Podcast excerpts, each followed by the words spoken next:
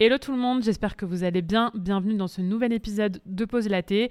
J'espère que vous avez bien dormi si vous m'écoutez le matin ou que vous avez passé une bonne journée si vous m'écoutez le soir. Aujourd'hui, j'ai décidé de vous faire un épisode sur l'achat immobilier quand on est entrepreneur, quand on a ce fameux statut que toutes les banques redoutent. Avec mon copain Tony, on vient d'acheter notre premier appart. Ça y est, l'acte final a été enfin signé. Wouhou L'aventure a été absolument épique, ça a été long. Euh, pour cet épisode, vous allez voir, c'est un peu plus, structuré, mais du coup, ça m'a fait me replonger dans toutes les dates. Et je me rends compte que du moment où on a vu l'appartement et du moment où on l'a acheté, il s'est passé quand même cinq mois.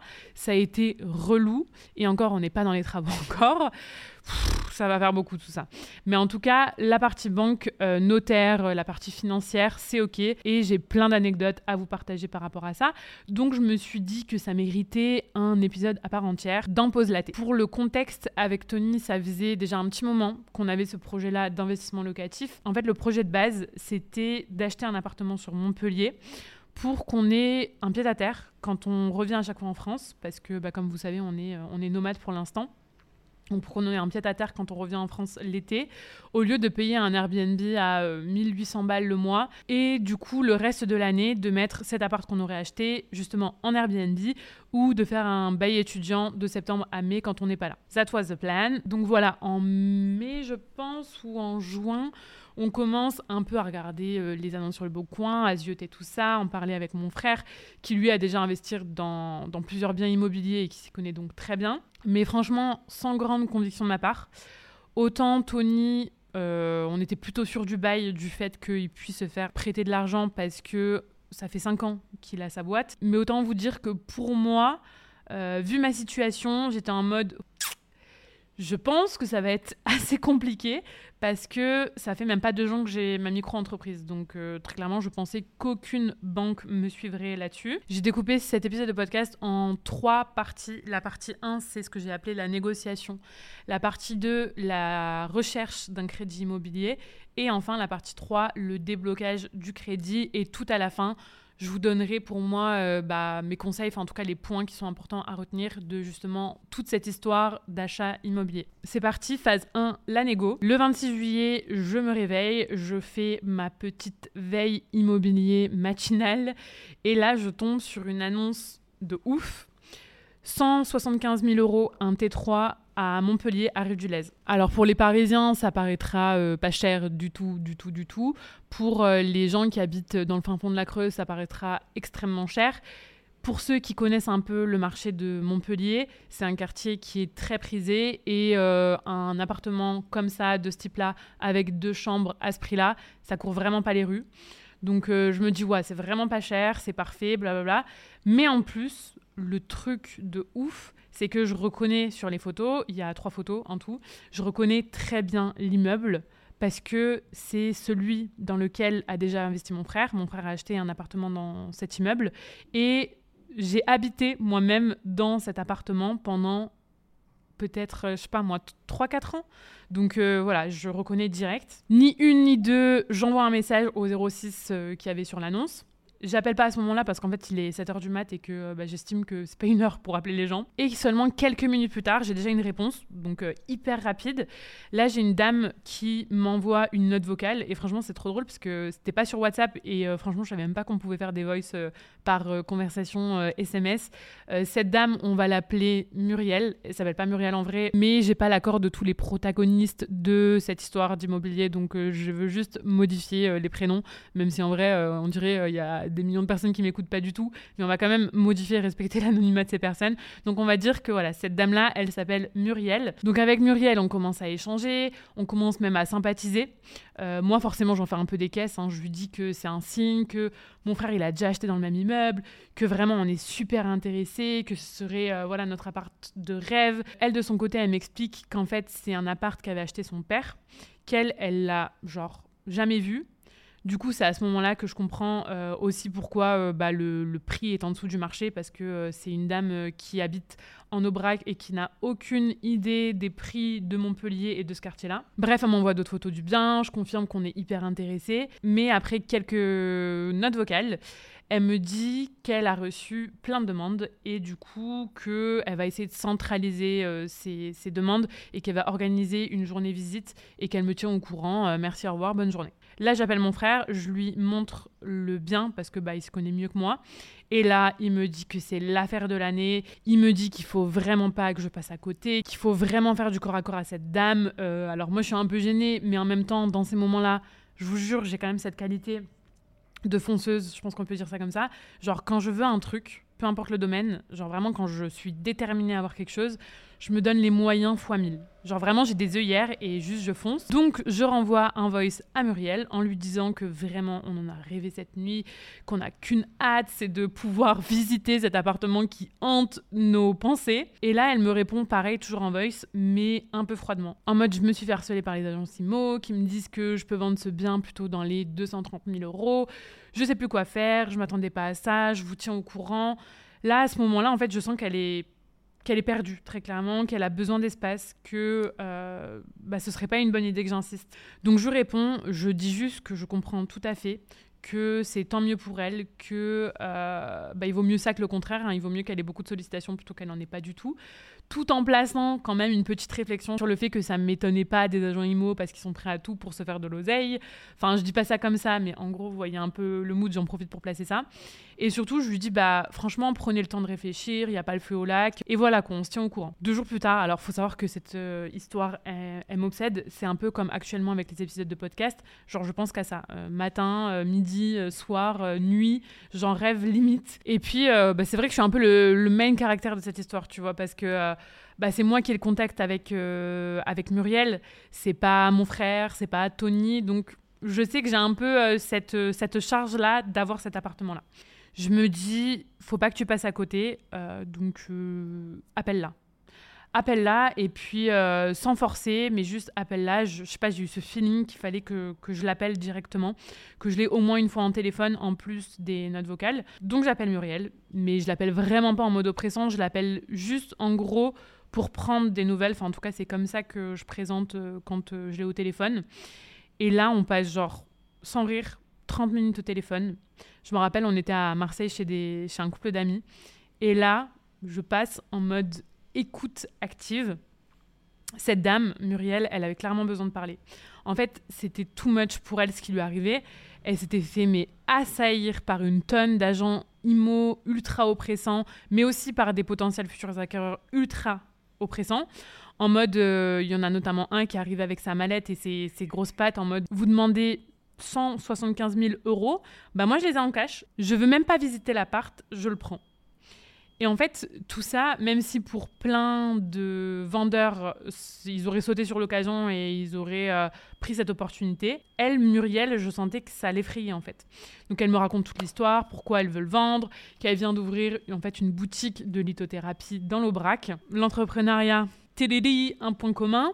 Je lui fais même la petite blague, en gros, que euh, c'est drôle parce que je suis, consultante en communication et que euh, bah, je pourrais lui donner des conseils pour augmenter sa visibilité, pour faire connaître sa boutique de lithothérapie, blablabla.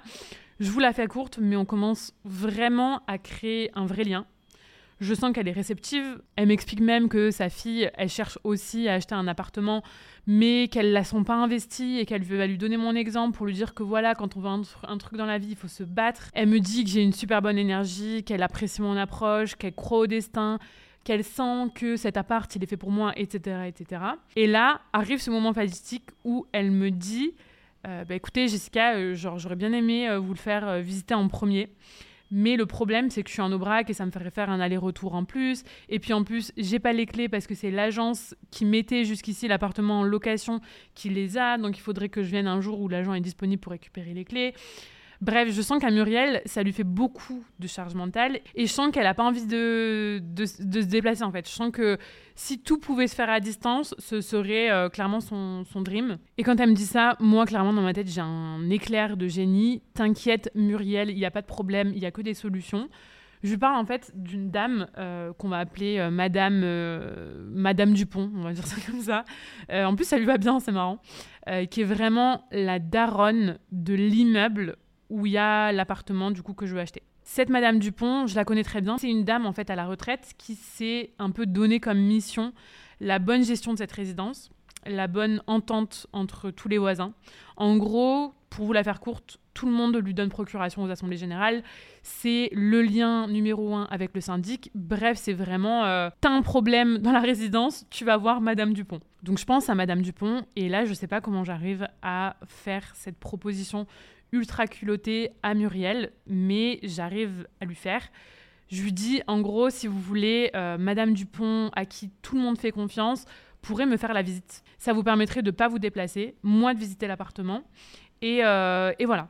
Clairement, je suis en train de demander à Muriel, pour euh, qu'on voilà, qu'on soit clair avec ça, qu'une dame, Madame Dupont, qu'elle ne connaît absolument pas, dont elle n'a jamais entendu parler, aille récupérer les clés de son appart pour me le faire visiter moi, alors qu'elle me connaît euh, même pas non plus, parce que ça fait juste 30 minutes qu'on est au téléphone. Donc sur le papier, j'ai aucune chance, mais vraiment aucune chance, zéro, qu'elle accepte. Et bah là, Muriel, elle me dit quoi? Elle me dit si Madame Dupont m'appelle et que j'ai un bon feeling avec elle, pas de souci, je veux bien qu'elle vous fasse la visite en exclusivité. J'ai l'impression de revivre le truc une deuxième fois quand je vous le raconte. Hein. Mais on raccroche et là, je suis comme une ouf. Je me dis. Euh, ok, faut vite que j'active le bordel parce qu'elle va peut-être très vite revenir sur son, sur son accord parce que ça me paraît euh, quand même un peu fou qu'elle ait dit oui en fait. Genre moi j'ai proposé ça un peu comme ça en mode désespéré mais je pensais vraiment pas qu'elle allait dire oui. Donc avec Tony, on se rend direct, ni une ni deux, chez Madame Dupont, qui, comme d'habitude, est tellement serviable qu'elle nous dit que ce sera avec grand plaisir, parce que bah, elle aimerait bien nous avoir comme voisins. Donc elle appelle directement Muriel. Et d'ailleurs, à ce moment-là, je me dis, ouais, mais euh, comment ça va se passer? On a d'un côté Madame Dupont, ancienne scientifique hyper cartésienne qui est pour la propelle mais qui en même temps est juste super étonnée qu'une dame accepte ce genre de, deal parce que je pense qu'elle n'aurait jamais accepté ça.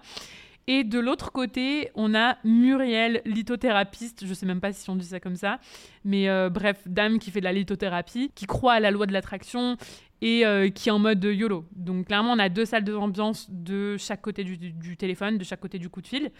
Mais finalement, tout se passe bien. Madame Dupont rassure Muriel qui nous donne officiellement à l'agence IMO l'autorisation à Madame Dupont d'aller récupérer les clés. Madame Dupont nous fait la visite le lendemain. On est encore plus sûr de prendre l'appart quand on le voit parce que franchement, il est nickel. Alors certes, on va devoir faire quelques travaux, mais de toute façon, on s'y attendait et franchement, sans plus, on va juste devoir euh, en gros euh, changer le chauffe-eau, changer la cuisine, faire de la réno euh, dans la salle de bain et mettre un parquet. Mais sinon, les murs sont nickel. Enfin, la partie est en super état. Il n'y a pas de gros gros problèmes. J'appelle Muriel. Je lui dis que ça y est, on est sûr de nous, on le veut. Muriel nous dit, ok, c'est bon, je vous le Histoire de fou quand même. Moi, je, je, Quand, quand, je le raconte, là, je me dis, mais waouh, c'était juste logique en fait. Enfin, genre, je sais pas, le truc c'est goupillé, mais trop, trop bien. Du coup, on passe à la partie 2 qui est la recherche d'un crédit immobilier. Clairement, avec Tony, on n'a pas 200 euh, 000 balles à mettre euh, cash pistage comme ça sur l'appart. Donc, il va falloir que on passe très vite à l'étape qui me fait le plus peur. Surtout que bah, Muriel, elle est bien gentille et euh, elle veut bien nous, garder son, appartement, mais elle va pas non plus attendre 1000 ans qu'on débloque un crédit immobilier. Donc, on passe à cette partie de recherche d'un crédit immobilier. J'appelle ma banquière, qu'on appellera Manon. Tiens, Manon.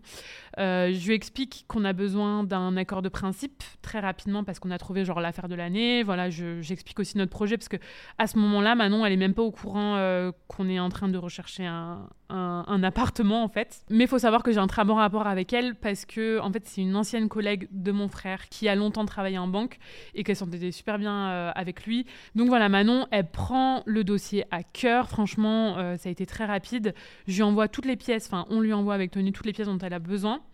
Elle me dit qu'elle revient vers moi, genre demain après-midi, enfin genre c'était vraiment très rapide, juste parce qu'elle a besoin de faire examiner ça par le conseiller professionnel. Il faut savoir qu'elle c'est une conseillère euh, bah, particulier et en fait quand, euh, bah, surtout là on est tous les deux dans ce cas-là avec Tony, ce qui va compter pour calculer entre guillemets l'équivalent d'un salaire, c'est l'étude de toutes nos attestations URSAF, Tony de ses euh, bilans parce qu'il est en société. Donc voilà, ça nécessite l'intervention du conseiller euh, professionnel euh, de la banque. Et là, le lendemain, je reçois le mail Bonjour Jessica, j'espère que tu vas bien, blablabla, blablabla.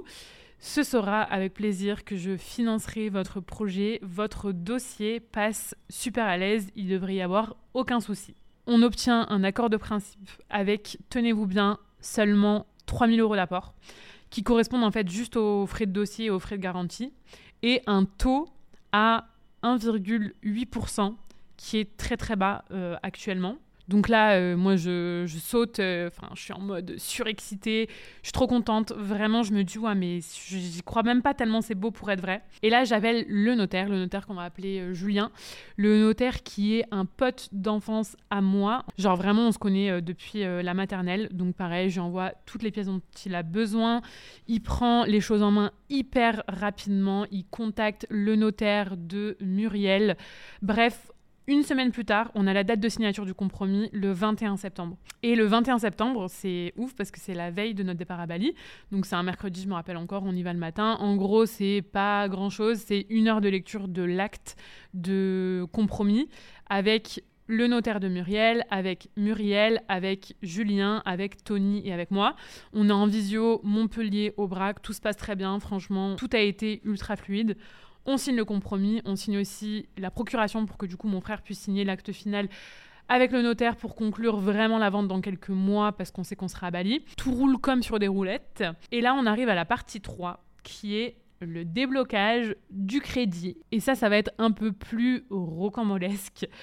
Alors, faut savoir qu'un accord de principe, du coup, qu'on avait déjà obtenu de la banque pour pouvoir euh, signer le compromis, ça permet du coup bah, ouais, de signer le compromis, mais ça vaut rien en soi. C'est pas une garantie. Comme son nom l'indique, bah, c'est un accord de principe. Et euh, principe, ça signifie que c'est théorique et on sait bien qu'on vit pas en théorie. Donc, on envoie le compromis à Manon, qui doit envoyer notre dossier plus le compromis à ce qu'on appelle la SACEF, je ne sais même pas si je le dis bien, mais en gros, c'est ce qu'ils appellent la société de caution. Pour imaginer ça, euh, c'est la société pour moi des gens riches qui finance les crédits bancaires, tout simplement. En fait, ce qu'il y a à retenir, c'est que c'est cette société qui a finalement le mot final euh, pour valider ou non la demande de crédit. C'est pas Manon en fait, c'est pas la banquière. S'ensuit un silence de l'enfer, mais vraiment un silence de l'enfer. Pour moi, c'était tellement long on s'est fait clairement ghoster par la société de caution pendant des semaines et des semaines. C'est simple, au bout de six semaines, on avait toujours zéro réponse de cette société, sachant qu'en gros, sur le contrat, sur le compromis, on avait normalement huit semaines pour débloquer les fonds. Donc, euh, chercher l'erreur c'est la panique, tout le monde panique. Enfin, non, je dis ça, mais en fait, il y a que moi qui panique. Hein. Personne ne panique sauf moi, mais moi, je panique. Mon frère comprend pas pourquoi c'est si long, parce que normalement, en fait, ça met euh, seulement entre une et deux semaines pour avoir une réponse de la société de caution. En plus, mon frère m'explique qu'en ce moment, en France, ils sont grave en train de durcir les obtentions de crédit, que c'est de plus en plus dur d'obtenir un prêt, qu'il a un pote en CDI qui gagne euh, genre 5000 euh, balles par mois, qui venait de se prendre un refus de la société de caution pour son crédit alors qu'il avait déjà eu un accord de principe aussi. Bref, on se dit bah il faut peut-être euh, assurer nos arrières, donc on va même jusqu'à prendre un rendez-vous avec une autre banque pour euh, qu'on se dise bah, finalement s'il y a un refus, on va peut-être pouvoir euh, switcher avec une autre banque, mais en même temps on sait qu'au niveau des délais ça va être très compliqué parce qu'on est vraiment short short short. En plus, nos dossiers ils sont quand même plus longs à analyser parce qu'il y a toute la partie professionnelle qui est plus complexe à analyser que bah, quelqu'un qui est en CDI et qui gagne 1500 euros tous les mois. Et là on est le 17 octobre et un miracle se produit. On rentre d'un repas avec des potes, il est 23h euh, euh, heure de Bali. Il y a Manon qui m'appelle sur WhatsApp. Normalement, je réponds clairement jamais à cette heure-là, mais là, je me suis dit, bah forcément, je réponds.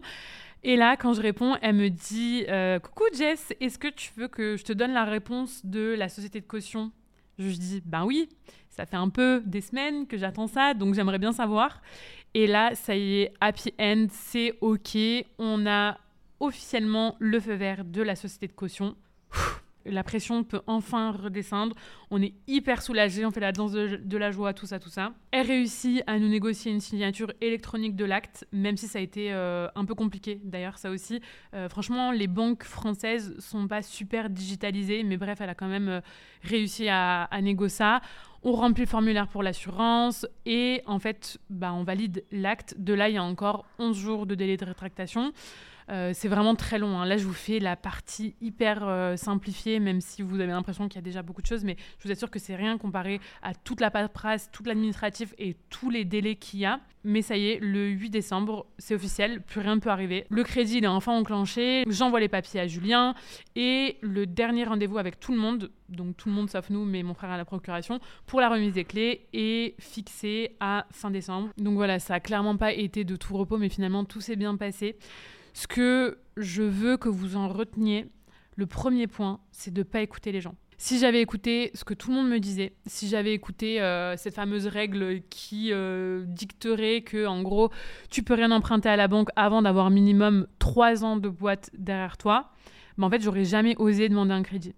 Et donc, j'aurais jamais investi en immobilier euh, en 2022. Il faut savoir que les demandes de crédit, c'est vraiment du cas par cas en fait. Euh, vous pouvez entendre tout ce que vous voulez, vous pouvez euh, écouter Jean-Michel, votre voisin, qui vous dit que pour lui ça a mis 5 ans et que voilà c'est comme ça. En fait c'est faux. Les demandes de crédit c'est juste du cas par cas. La banque va tout analyser, ils analysent vraiment tout tous vos revenus mois par mois, mais aussi, et c'est surtout ça le plus important, je pense, après je suis pas bancaire, hein, mais je pense que c'est quand même le plus important, c'est en plus de ce que vous gagnez, comment est-ce que vous gérez votre argent? Est-ce que vous avez des gros trous ou est-ce que finalement euh, vous êtes assez stable sur ce qui vous reste à la fin du mois? En fait, l'ancienneté de votre activité, c'est certes un critère.